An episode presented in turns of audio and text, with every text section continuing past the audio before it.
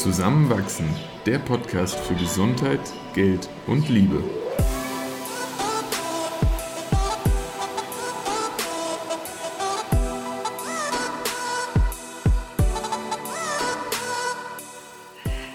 Wir haben heute einen sehr, sehr, sehr spannenden Gast äh, hier bei uns, äh, auch Christoph. Erstmal hallo und sehr schön, dass du da bist. Ganz herzlichen Dank. Ich freue mich auch, dass ich da bin. Wir äh, sind schon neugierig und haben viele ähm, Fragen an dich, ähm, weil dein beruflicher, aber auch ähm, privater Werdegang, den du ja auch selbst in deinem Podcast 100% teilst und den Link ähm, werden wir dann auch in die Shownotes packen, ähm, potenziell richtungsweisend auch für Christoph hier in unserem Podcast sein kann. Ähm, aber bevor wir da reinstarten, magst du erstmal kurz erzählen, wer du bist, was du so machst und wie du dich selbst beschreiben würdest? Oh ja, vielleicht ist es so, dass es hier gerade erstmal den Fokus auf das Berufliche gibt. Also ich, ich habe Medizin studiert und habe dann als Arzt angefangen zu arbeiten vor zwölf Jahren. Zunächst habe ich ein bisschen Neurologie gemacht, dann Anästhesie mit einem ganz großen Schwerpunkt auf Intensivmedizin. Und als es dann äh, bei uns aus privaten Gründen um Umzug ging, überlegte ich, wo kann ich denn jetzt weitermachen? Vielleicht nochmal zurück an die Uni zum Arbeiten oder vielleicht was ganz anderes. Und zu dem Zeitpunkt war es dann so, dass drei Leute unabhängig voneinander, die kannten sich auch nicht, mir gesagt haben, beschäftige dich doch mal mit Hypnose, das könnte was für dich sein.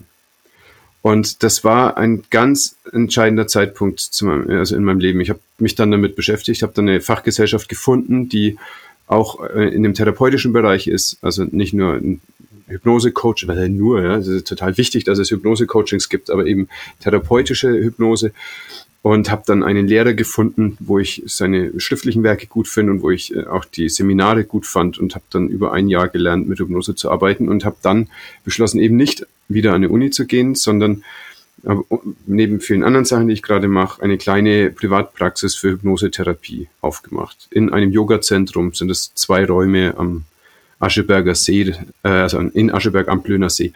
Das ist der größte See in Schleswig-Holstein den kennt sonst keiner, aber das, das ist wirklich schon. ganz hübsch dort alles, ja.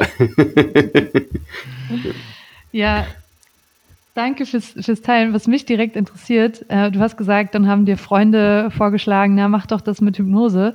Wie ging es dir denn damit? Weil es ja doch sehr abweicht von so dem klassischen Werdegang, den man jetzt oft von Ärzten und Ärztinnen hört. Vor allem, ich hatte ja auch die ganzen Vorurteile dazu. Also ich kannte diese Bühnenhypnose, wo dann irgendwelche Leute so ein Schnipsen bekommen und dann gackern sie wie Hühner halt über die Bühne. Und mhm. ich dachte, das kann doch nicht sein, das kann doch nichts mit ärztlicher Kunst zu tun haben. Und habe dann ein bisschen geguckt, was macht zum Beispiel Alexander Hartmann, der gut mit Hypnose arbeitet, aber das war mir dann zu sehr in die Coaching-Richtung. Also ich hatte schon das Bedürfnis, weiter auch mit kranken Menschen zu arbeiten. Das hat mich schon äh, immer interessiert auch.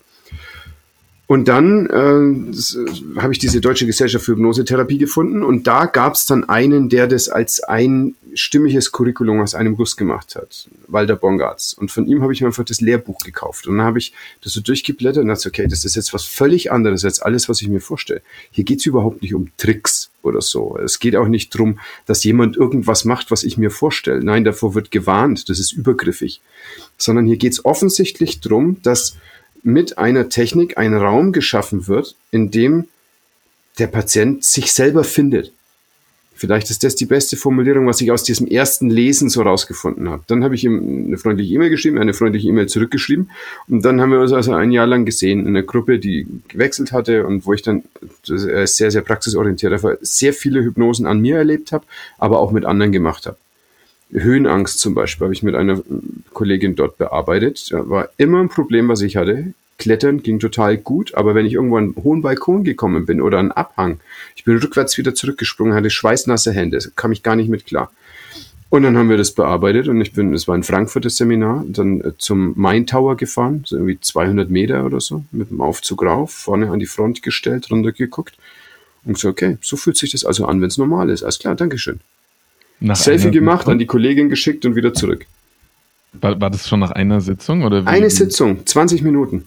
Unglaublich. Aber wow. wir kannten uns schon, also wir haben schon öfter zusammen gearbeitet und wir werden auch jetzt im Mai zusammen ein Seminar halten für Notfallmediziner und Notfallsanitäter. Also wir haben schon eine, eine gute fachliche und persönliche Bindung. Um, ähm, aber ich war auch überrascht, in welchem Tempo das ging. Das heißt, du hast ja dann deinen Facharzt in äh, Anästhesie schon noch gemacht, oder? Hast du ja, das ja. parallel zur, zur Arbeit als Hypnotiseur auch gemacht? Mm, nein, äh, ich war mit der Facharztausbildung fertig und habe dann in, äh, in Bremerhaven in einem großen Haus gearbeitet noch auf der Intensivstation. Mhm. Und da kam dann diese Frage, wo will ich jetzt hin? Und, okay. ähm, und ich habe da auch schon gemerkt, dass, sagen wir mal, Schichtdienst auf der Intensivstation als Facharzt, das, also das ist nicht lustig. Das ist echt anstrengend. Das glaube ich. Und das habe ich genossen, aber weiß ich bin jetzt ja irgendwie auch schon 42. Also ich habe da keinen Trend, das so mit bis 65 so durchzuziehen. Das ist einfach gar nicht, wie ich mir das vorstelle, wie ich mit mir und meinem Körper und meiner Familie umgehe. Mhm. Und deswegen war es für mich schon notwendig, irgendwas anderes zu finden. Dass das so radikal anders werden könnte, davon hatte ich keine Ahnung. Ich habe dann auch Arbeiten gelesen, auch von Anästhesisten. In Regensburg gibt es einen ganz tollen, den Ernil Hansen, der hat ganz viel zur Hypnosprache in der Anästhesie auch publiziert wie mhm. du zum Beispiel bei einer Spinalen die Wortwahl anders machen kannst, dass das angenehmer wird, diesen Stich zu machen. Und das ja. ist ja echt ein Thema. Die, die Frauen kommen ja mit, mit, so einem gewissen Stress auch und dann nimmst du Schmerz leichter wahr und das willst ja möglichst helfen, dass das, dass es nicht so passiert, dass es nicht so unangenehm ist. Dann hilft mir das auch sehr, dass ich gesehen habe, es gibt Ärzte, die machen richtige Forschung dazu. Dann dachte ich, okay, dann kann es eigentlich auch kein Blödsinn mehr sein. Also mhm. die, die, die publizieren in den Zeitschriften, die ich kenne. Die haben die Methoden, die ich kenne.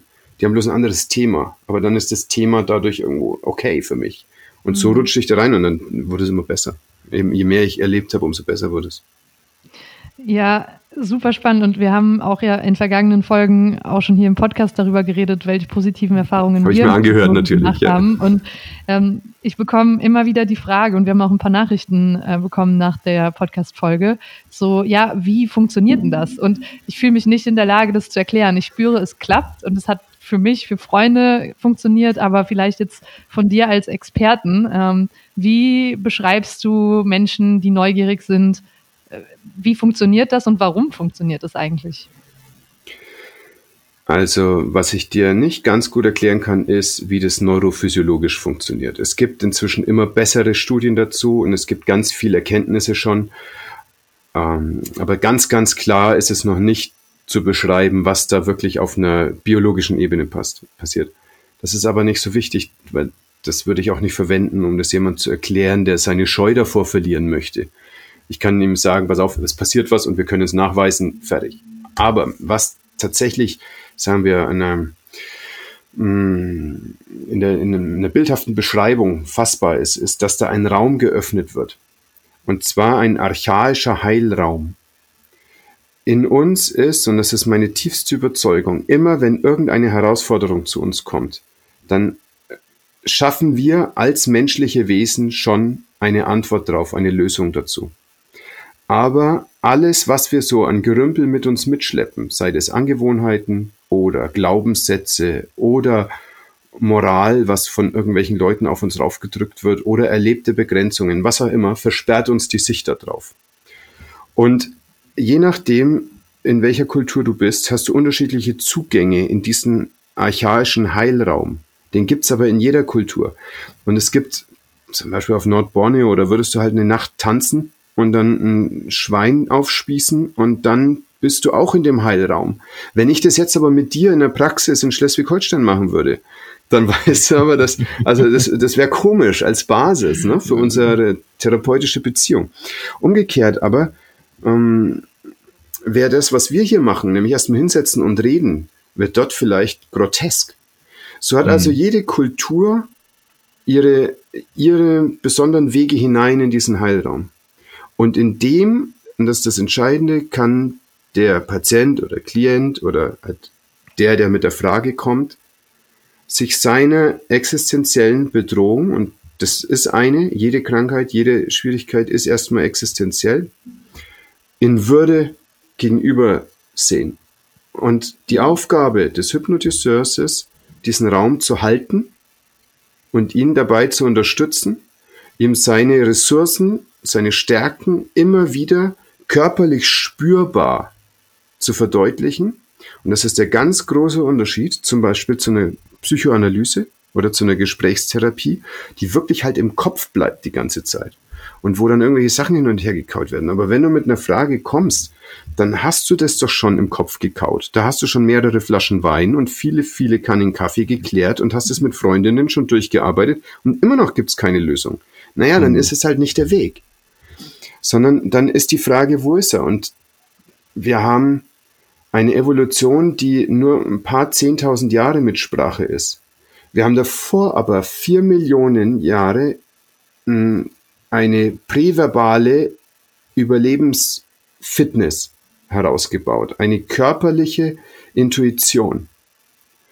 Und die ist für so emotionale Sachen einfach das Entscheidende. Wo es darum geht, fühlen wir uns bedroht oder nicht. Und in der Hypnose gehst du immer wieder auf die Körperempfindung, ohne dass du die jetzt durchanalysierst und intellektualisierst. Das ein Intellektualisieren, das ist ein, ähm, ein Abwehrmechanismus. Das ist kein Hilfemechanismus. Das machen wir, damit wir uns mit Realitäten nicht auseinandersetzen müssen. Dann hören wir die durch und dann haben wir so eine lässige, ironische Distanz vielleicht sogar dazu. Aber wir haben doch keine Lösung. Und es geht immer wieder drum, wenn dann was kommt, dann frage ich, wo spürst du das denn jetzt? Und dann kommt zum Beispiel, ja, ich ähm, fühle mich neidisch oder so. Ja, ist wurscht, wie du das nennst, aber wo spürst du das denn gerade? Also, das ist hm. schwarz in meinem Bauch. Sag ich, hm, Kannst du das anfassen? Hat es, macht es eine Bewegung? Macht es was mit dir? Oh, das ist heiß. Say, ah, okay. So, auf der Ebene sind Gefühle. Das sind ganz grobe unter Umständen oder auch feine, aber körperliche Erfahrungen. Und in der Hypnose schaffst du das, dass dieser alles kommentierende und alles analysierende Verstand mal ruhig ist, weil wir spüren, dass der Körper diese Erfahrungen gemacht hat und darauf eine Antwort hat. Und die ist da auch. Und es kann manchmal von außen betrachtet völlig absurd sein. Dann kannst du sagen, so diese Enge, die du hast im Hals, diese gelbe Enge, wo man sonst gesagt hat, oh, das ist jetzt eine Angst, die sich da entwickelt. Nein, ist wurscht. Der spürt eine gelbe Enge im Hals, die ihm die Luft wegnimmt.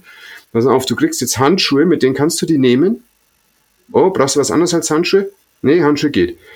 Stell die mal vor dich. Und dann hat er das aus sich rausgenommen und kann das betrachten. Und dann ist die Angst aus dem draußen. Und dann können wir mit der Angst arbeiten. Das, wenn du das noch nicht erlebt hast, dann ist es wirklich schwierig nachvollziehbar. Wenn du es aber einmal erlebt hast, ist es das Natürlichste auf der ganzen Welt, dass du mit deiner Körperempfindung und mit Emotionen so umgehen kannst. Und in unserer Kultur, es gibt ja sogar ein Testament, was so losgeht. Am Anfang war das Wort und das Wort war bei Gott und Gott war das Wort. Unsere Kultur ist eine wortgeprägte Kultur. Also ja. kommen wir über das Reden in den Trance-Raum. Und deswegen äh, laber ich die Leute da so rein und jetzt atme nochmal tief ein und spüre mal auf das, spüre auf das, spüre mal auf das, atme nochmal tief, atme aus und es entwickelt sich und so weiter. Da gibt's ja ganz viele Tricks, wie man da reinkommt, aber letztlich ist es geführt durch das Wort. Ja, ja, sehr spannend und, und danke für die ganzen Einblicke jetzt auch. Ähm, was ich ja auch aus meinem Medizinstudium so, so mitbekommen habe, ist, dass man immer den Ansatz verfolgt irgendwo, dass man somatische körperliche Erkrankungen mit mechanischen Interventionen oder medikamentös, aber eigentlich auf keine andere Weise behandeln kann. Wie siehst du das und mit was für Problemen, Anliegen, Beschwerden und auch wirklich Krankheiten kommen die Patienten und Patientinnen zu dir? Also dieses mechanistische Menschenbild, was du da gerade beschreibst, dass wir nämlich identifizieren können, an diesem und jenen liegt's und mhm. aus meiner Hand als Arzt kommt Heilung. Genau. Und nimm die nur, ja. dann wirst du gesund, denn ich habe diese eine Sache verstanden, die dir jetzt hilft.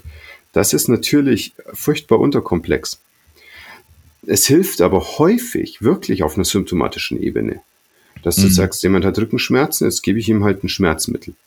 Das ja. kann sogar eine gute Idee sein, wenn der dadurch in der Lage ist, wieder zu trainieren, um seine Muskeln aufzubauen.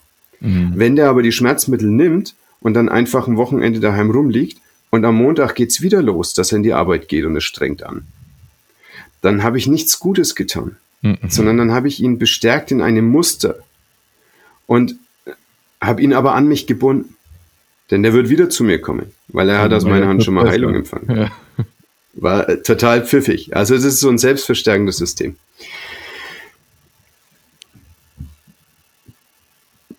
Also in der Notfallmedizin und in der Intensivmedizin ist das ohne Zweifel der Weg, der zu gehen ist. Denn da mhm. sind die Körpersysteme so durcheinander gekommen, dass du wirklich ein, also gibt es so mehrere so schmissige Begriffe und einer davon ist Hit Hard and Early. Also da gehst du einfach rein und übernimmst quasi die Führung für dieses aus den Fugen geratene System. Ja. Und was wir aber in unserer westlichen Medizin erleben, ist, dass diese Konzepte der Notfallmedizin, wo es wirklich darum geht, wie schaffen wir jetzt einmal schnell ein Symptom weg, was im Zweifelsfall umbringt, die werden dann einfach unverfroren über den Rest der Lebensspanne weiter angewendet. So, der Blutdruck ist hoch. Naja, dann gibt man halt was, um den Blutdruck runterzumachen. Aber damit ist nur die Zahl korrigiert. Und wenn dann in zehn Jahren der Blutdruck immer noch hoch ist oder wieder hochgeht, dann gibt es noch ein zweites Medikament dazu. Ich habe mit einer Hausärztin in meinem Praktikum gearbeitet, die hat stolz gesagt, dass sie fünf verschiedene Blutdruckmedikamente nimmt und damit ist sie endlich gut eingestellt. Das klingt total perfekt. Das klingt total gut. Die ist ja auch das Rollenmodell für ihre Patienten. Das ist ja ihr Normal. Ja. Oh und tatsächlich aber muss man halt gucken, warum ist denn der Blutdruck so hoch? Also da gibt es ja Gründe dafür. Das ist, das ist kein, keine Zauberei und an die muss rangegangen werden. Ja. Mhm. Das passt gut. Es war ja noch der zweite Teil von der Frage von Christoph, welche Menschen zu dir kommen. Ich würde aber gerne kurz einschieben, ähm, hm. weil auf deiner Webseite steht äh, ein Satz, wo ich gerne fragen würde, was dahinter steckt. Du hast nämlich geschrieben, dass über die Jahre der somatische Schwerpunkt deiner Arbeit immer weiter in den Hintergrund rückte und du gelernt hast, immer mehr dem Menschen als Mensch zu begegnen. Und in manchen Aspekten hast du gerade ohnehin schon erklärt, was das bedeutet. Aber ja, was, was steckt dahinter? Wie, wie siehst du das heute? Was hat sich verändert? Also, das ist hauptsächlich meine, meine Wegbewegung des Fokus aus der Intensivmedizin. Ich mache das immer noch gern. Ich arbeite ja auch als Notarzt. Natürlich mhm. mache ich sowas. Intensivverlegung, Notfallmedizin. Das macht alles total Spaß. Ähm, das ist aber, äh, das ist wirklich zu betonen, das ist nichts, was den Menschen ähm, über diesen Moment hinaus glücklich oder gesund macht. Sondern da hat halt jemand Symptome, die unter Umständen sogar tödlich sein können. Ja, da muss ich wirklich auf diese Symptome achten. Und das macht auch akademisch Spaß und so, darüber zu debattieren und das ist intellektuell reizvoll und so weiter. Das ist aber eben nicht nachhaltig und es ist vor allem halt nicht als Mensch befriedigend, sondern als Mensch befriedigend ist einem anderen den Raum zu geben, sich selbst zu finden und gesund zu werden. Und das meine ich mit diesem als Mensch dem Mensch begegnen. Und das wurde immer besser, je mehr ich mein Ego zur Seite geschoben habe. Ja. In der Intensivmedizin hast du ein völlig überdrehtes Ego. Was haben wir für geile Sachen gemacht dort? Ich habe mal ein also eine sehr plastische Nacht, da habe ich in acht Stunden ungefähr 30.000 Euro an Blutersatzprodukten in den Typ reingeschüttet. So viel Geld habe ich damals irgendwie in einem halben Jahr verdient. Aber es lag in meinen Händen, das zu machen und das, ich habe mich super gefühlt und Riesen-Action und alles. Ja, ja. Ähm, das ist aber das Ego, das sich gut dabei fühlt, weil es gerade was macht, wo ich Anerkennung bekomme, wo ich äh, in, in, einem Flow bin, der aber von außen nur anerkannt wird. Das, das hat überhaupt nichts gebracht. Er ist nämlich zwei Stunden nach dieser Bemühung einfach gestorben. Wow. Es, also. es war also wirklich nicht, nicht so, dass es zu irgendeinem Ziel geführt hat. Aber es hat sich krass angefühlt. So, das ist aber also wirklich auf einem Ego-Level. Und wenn ich aber das Ego zur Seite schiebe, dann hat es überhaupt keine Bedeutung mehr, was ich alles kann oder was ich alles gemacht habe oder so. Dann sitzt mir jemand gegenüber, der das Gefühl hat, in seinem Leben klappt was nicht. Mhm. Und ich halte es einfach aus, dass es ihm nicht gut geht, ohne dass ich sofort eine Antwort geben muss, nur damit ich seinen Schmerz nicht spüren muss. Und äh, ist natürlich auch so, wenn ich eine schnelle Antwort hätte, dann fühlt sich mein Ego wieder gut. Dann bin ich wieder der tolle Typ, zu dem er gekommen ist und der so ein Füllhorn von Möglichkeiten hat und jetzt bedien dich doch und warum wirst du denn nicht gesund? Er kann nicht, weil die Lösung ist in ihm. Und erst wenn ich mein Ego zur Seite schiebe, dann gebe ich ihm überhaupt dadurch den Raum, dass er zu seiner eigenen Lösung findet. Und keine andere funktioniert. Was soll ich ihm denn meine Lösungsvorschläge geben? Das hat doch mit ihm überhaupt nichts zu tun. Ganz, ganz gelegentlich. Bitte? Das ist eine sehr beeindruckende Haltung, habe ich. Es hat auch ein paar Jahre gedauert. ganz, ganz gelegentlich, wenn so wirklich was ganz offensichtlich ist und ähm, ich den Eindruck habe, da kommt er jetzt gerade nicht drauf, dann frage ich, sag mal, bist du interessiert an einer bescheidenen Meinung dazu? Mhm. Und wenn er dann sagt, ja, dann das und das und das, da könnten wir jetzt wirklich mal kurz hingucken. Aber das finde ich, das ist noch kein Reindrücken von, von irgendwelchen Heilvorschlägen, sondern das ist halt auch meine Verantwortung. Man, der zahlt mir einen Haufen Geld dafür, dass er da meine Zeit bekommt und so. Und das muss man dann auch nicht verplempern mit Blödsinn. also wird bis jetzt auch immer gut angenommen, wenn ich, wenn ich so einen Vorschlag mache, weil ich es auch sehr selten mache. Mhm. Und jetzt nochmal auf die andere Frage von Christoph am Anfang, ähm, weil das passt jetzt ganz gut. Mit welchen Themen oder Problemen kommen denn äh, Patienten, Patientinnen zu dir? Ich würde sagen, das Allermeiste ist Trauma. Mhm. Und mit das Allermeiste meine ich fast alle. Und zwar deswegen, weil Trauma das ist, wie wir als Menschen geformt werden und wie wir lernen. Und dann gibt es das, dass wir mal ein Trauma bekommen, was sich eher anfühlt wie ein blauer Fleck. Und wir lernen, dass wir danach diese und jene Sache nicht mehr machen. Und dann gibt es ein Trauma, was sich anfühlen kann, als ob uns jemand ein Bein rausgerissen hat. Mhm. Und die Hypnosetherapie bringt Ressource und Problem zusammen. Und vielfach ist es so, dass Menschen ganz gefangen sind in ihrem traumatischen und vielleicht auch defizitären Erleben. Sagen, wäre dies und jenes nicht passiert, dann wäre es doch so und so. Hätte ich dies und jenes nicht, dann wäre es doch viel besser. Und sehen überhaupt nicht, was sie alles für Stärken haben und alles für tolle Sachen mit sich mittragen, einfach weil sie kein Auge dafür haben. Wo der, der Fokus geht woanders hin. Und dann ist die Aufgabe vom Therapeuten ganz bewusst die Ressourcen auszuwälzen im Körper, richtig körperlich erlebbar zu machen. Und wenn ich mit diesem Auswälzen vorbei bin, sage ich, okay, du hast jetzt diese, jene Erfahrung und du spürst es im Körper, obwohl die auslösende Situation ja gerade gar nicht ist. Das hängt damit zusammen, dass diese Erfahrung, die du gerade hast, völlig unabhängig von irgendwas von außen war, sondern die ist ein Teil von dir. Zum Beispiel Geborgenheit ist so ein Gefühl, was ganz vielen Leuten ganz hilfreich ist, wenn sie das mal erleben können und dann aber feststellen, ich brauche gar keinen Partner, um Geborgenheit zu spüren. Das ist in mir. Dann brauchst du aber auch nicht mehr deinem Vater hinterherrennen, der dich nicht beachtet hat. Mhm. Wenn du in der Lage bist, in dir Geborgenheit zu spüren. Du wirst unbesiegbar. Dazu musst du erstmal spüren. Und da gibt es noch andere Sachen, so super Ressourcen, die du einfach verwenden kannst. Die müssen aber wirklich mit jeder Faser gespürt sein, so, sodass der Klient gar nicht anders kann, als das als real anzuerkennen. Er spürt ja gerade, natürlich. Mein ganzer Körper spürt gerade Geborgenheit. Und ich lieg doch einfach nur da. Und niemand hält mich im Arm, aber es fühlt sich so an, wie das, was ich da habe. Und in dem Moment kommt er drauf, dass er niemand braucht, der ihn im Arm hält. Und in dem Moment wird er unabhängig. Und dann kann er mit dieser Kraft in eine Verantwortung gehen. Und dann kannst du so eine Ressource mit einem Problem zusammenbringen. Und wenn du diese Ressource mit einem Problem zusammenbringst, dann verschwindet nie die Ressource, verschwindet immer das Problem.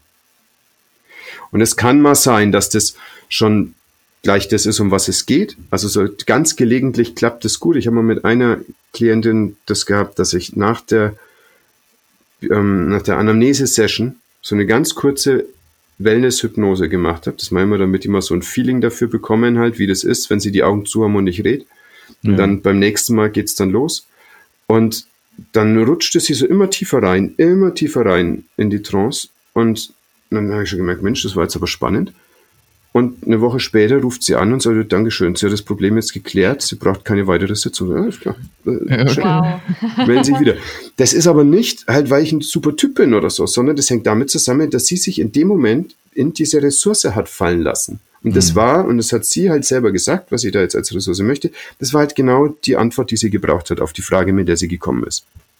Mhm. Und, und, mit anderen arbeite ich länger, ja, und es ist nicht ja. so durchgreifend.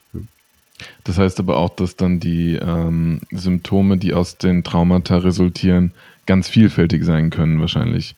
Also das muss ja gar nicht logisch miteinander erstmal verknüpft sein, oder? Das ist überhaupt nicht logisch miteinander verknüpft. Nein. Mhm. Das, ähm, da kannst du als eine Möglichkeit natürlich die emotionalen Symptome haben, sowas wie eine Angststörung ja. oder eine Depression.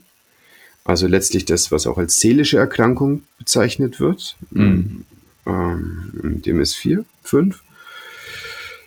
Das kann ähm, zum Beispiel aus der direkten körperlichen Erfahrung kommen. Wenn du einen Hund erlebst, der dich anbellt als kleines Kind, dann hast du da erstmal noch keine Bewertung dazu. Aber möglicherweise hast du eine Schreckreaktion. Ja. Und eine Schreckreaktion, die ist bei jedem anders. Wir sind alle ein bisschen unterschiedlich verkabelt. Und der eine hat zum Beispiel eher schweißnasse Hände, der andere hat zum Beispiel erst Herzrasen, einer hat vielleicht Haare, die sich ihm aufstellen oder einen verspannten Nacken oder so. Also das sind wir einfach verschieden. Und beim nächsten Mal, wenn du einen Hund siehst und der bellt wieder, dann kommst du noch schneller in diese Körperreaktion. Und irgendwann, mhm. weißt du, wenn Hunde bellen, fühlt sich das so an. Und dann hast du eine Phobie. Weil dann kommst du in eine waschechte Angstreaktion jedes Mal, wenn ein Hund bellt. Aber mhm. das ist einfach nur eine verkörperte Erfahrung. Und genauso wie dieser Prozess erlernt werden kann, kannst du den auch wieder verlernen oder eben anders framen. Und das ist also das auf dieser emotionalen Ebene. Was natürlich nochmal viel schwieriger zu fassen ist, sind körperliche Symptome. Äh, das ist aber auch wurscht. Ja, also, weil wir, wir behandeln nicht die Symptome, sondern über die Symptome kannst du reindroppen. Das ist der Kanal, über den sich hier der Mensch sich offenbart. Ja. Und sagt, ich habe Rückenschmerzen. Also, wie vorhin schon gesagt, äh, für das Beispiel, es wäre falsch, einfach Rückenschmerzen als Ibuprofenmangel im Körper zu sehen. Das heißt nicht, dass Ibuprofen nicht eine gute Idee sein kann. Mhm. Aber es ist nicht der entscheidende Punkt. Die mhm. Frage ist, was beugt den? Und die Frage, zu was beugt den, ist vielleicht gar nicht so wichtig, sondern wie richte ich den auf? Das ist vielleicht dann der Schlüssel. Dafür brauche ich aber dann auch eine Zeit, um dazu zu hören. Und vielleicht mhm. erzählt er mir das dann auch schon. Und das ist wie das mit dem Ego. Wenn ich dem zuhöre, bei einer Rückenschmerzen, denke ich als erstes, na, weißt du was, du sitzt auch da wie ein Lauch. So, dann mach halt Liegestützen, mach halt Klimmzüge. So, das wäre mein Ego, was da spricht. Und das, kann, das ist aber nicht gut für den, wenn ich das sage. Das kann sogar faktisch richtig sein. Das ist aber dann, das ist taktisch falsch. Weil es mir auch nichts angeht, ja. Hm. Ob der Liegestützen macht oder nicht. Die Frage ist, wie richte ich ihn auf, so dass es für ihn gut ist. Super spannend und auch eine ganz neue Perspektive, wie du deine Arbeit einordnest in dem Kontext. Also ich habe jetzt schon sehr viel aus der Unterhaltung mitgenommen. Überleitend so zur letzten Frage und jetzt machen wir so einen kleinen Themenschwenk nochmal zu deinem Podcast, weil du hast ja da auch sehr viele spannende Gäste aus verschiedensten Bereichen. Es geht um Gesundheit, aber auch generell um Lebensgestaltung und ähm, verschiedene Lebensphilosophien. Was äh, sind denn so Dinge, die du, vielleicht so drei konkrete Beispiele, die du bisher aus den ganzen ähm, Gesprächen und Aufnahmen mitgenommen hast? Ja, das ist total schwierig, weil ich ja ganz viel Unkonkretes auch mitnehme. Also ich lerne da ganz viel am Modell. Und es ist wie, wie die Gespräche irgendwie in der Uni in den Pausen dass ich mit schlauen Leuten sprechen kann. Und da möchte ich auch gleich verweisen auf die Folge, die wir gleich machen werden. Und ich bin total gespannt, was ich an Nuggets aus dir rausziehen darf und mir angucken kann. Das ist ja die Intention von all dem. Also genau dieses Reinschauen, wie sieht denn jemand, der das Leben gut macht, der das spannend gestaltet, der interessante Lebensführung hat, wie macht er das denn? Und wie, was kann ich da übernehmen? Tatsächlich aber es sind ein paar Sachen, die mich ganz konkret verändert haben. Und das sind also ein ganz, eine ganz wichtige Folge von Podcast war über Kryptowährung. Und da mhm. hat Christian Bayer gesagt, den, also er ist Krypto-Investor und Dokumentarfilmer und das hat es nochmal super spannend gemacht, weil er auch echt in der Lage ist, halt ein Narrativ zu etablieren, wenn du dich mit ihm unterhältst. Und er hat es zusammengebracht mit, wir stehen am Anfang der größten Umschichtung in der Geschichte des Geldes. Und das ist genau das, was ich seitdem, also wir haben vor einem Jahr die Aufnahme gemacht, was ich seitdem erlebe. Und das ist schräg, mit welcher Klarheit er das da schon gesehen hat und was da gerade passiert. Und das hilft mir sehr, also äh, in diesen Unruhezeiten jetzt gerade kein Blödsinn mit unserem Portfolio zu machen, sondern einfach das gezielt weiterzuentwickeln. Und da mhm. in dem Satz ist ganz viel drin.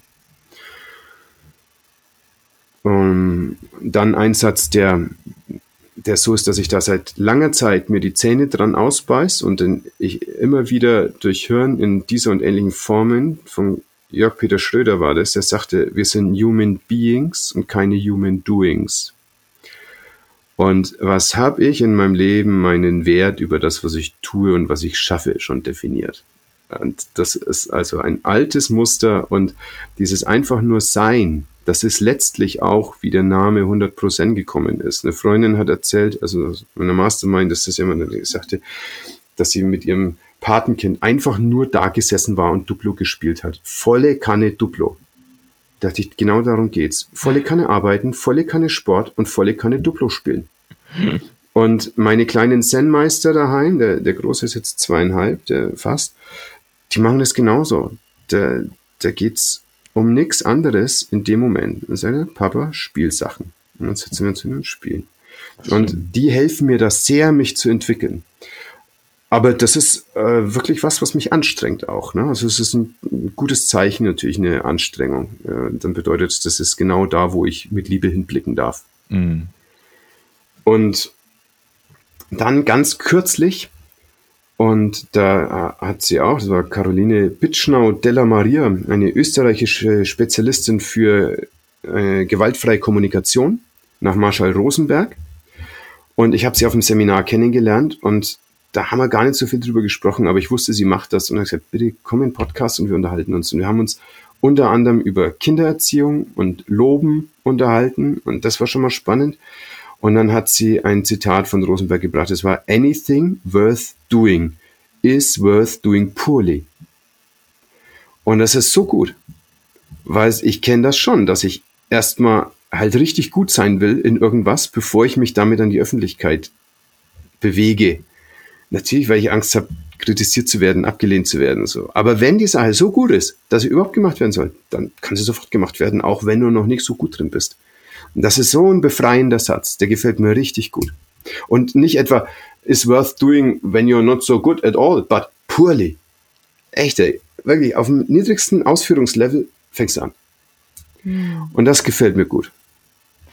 Wow, das ist ein wunderschöner, ein wunderschöner Satz, ein wunderschöner Abschlusssatz auch, den ich jetzt schon äh, weiß, in meinen Journal heute Abend zu schreiben und auch noch mit ein paar Freunden zu teilen, weil oft hindert ja wirklich einfach die eigene Erwartung an sich selbst, ähm, einfach mal anzufangen und Dinge auszuprobieren und dann dabei zu lernen. Also ja, danke für das Teilen von diesen drei doch auch sehr, sehr, sehr konkreten Beispielen. Ähm, wirklich spannend. Und danke, dass du dir die Zeit genommen hast, heute hier unser Gast zu sein. Und ich freue mich schon weiter, deine Folgen zu verfolgen und da auch äh, immer wieder reinzuhören. Dankeschön, Christoph. Dankeschön für eure Zeit. Vielen Dank und äh, an alle Zuhörenden. Wir hören uns dann nächste Woche wieder. Ciao. Ciao.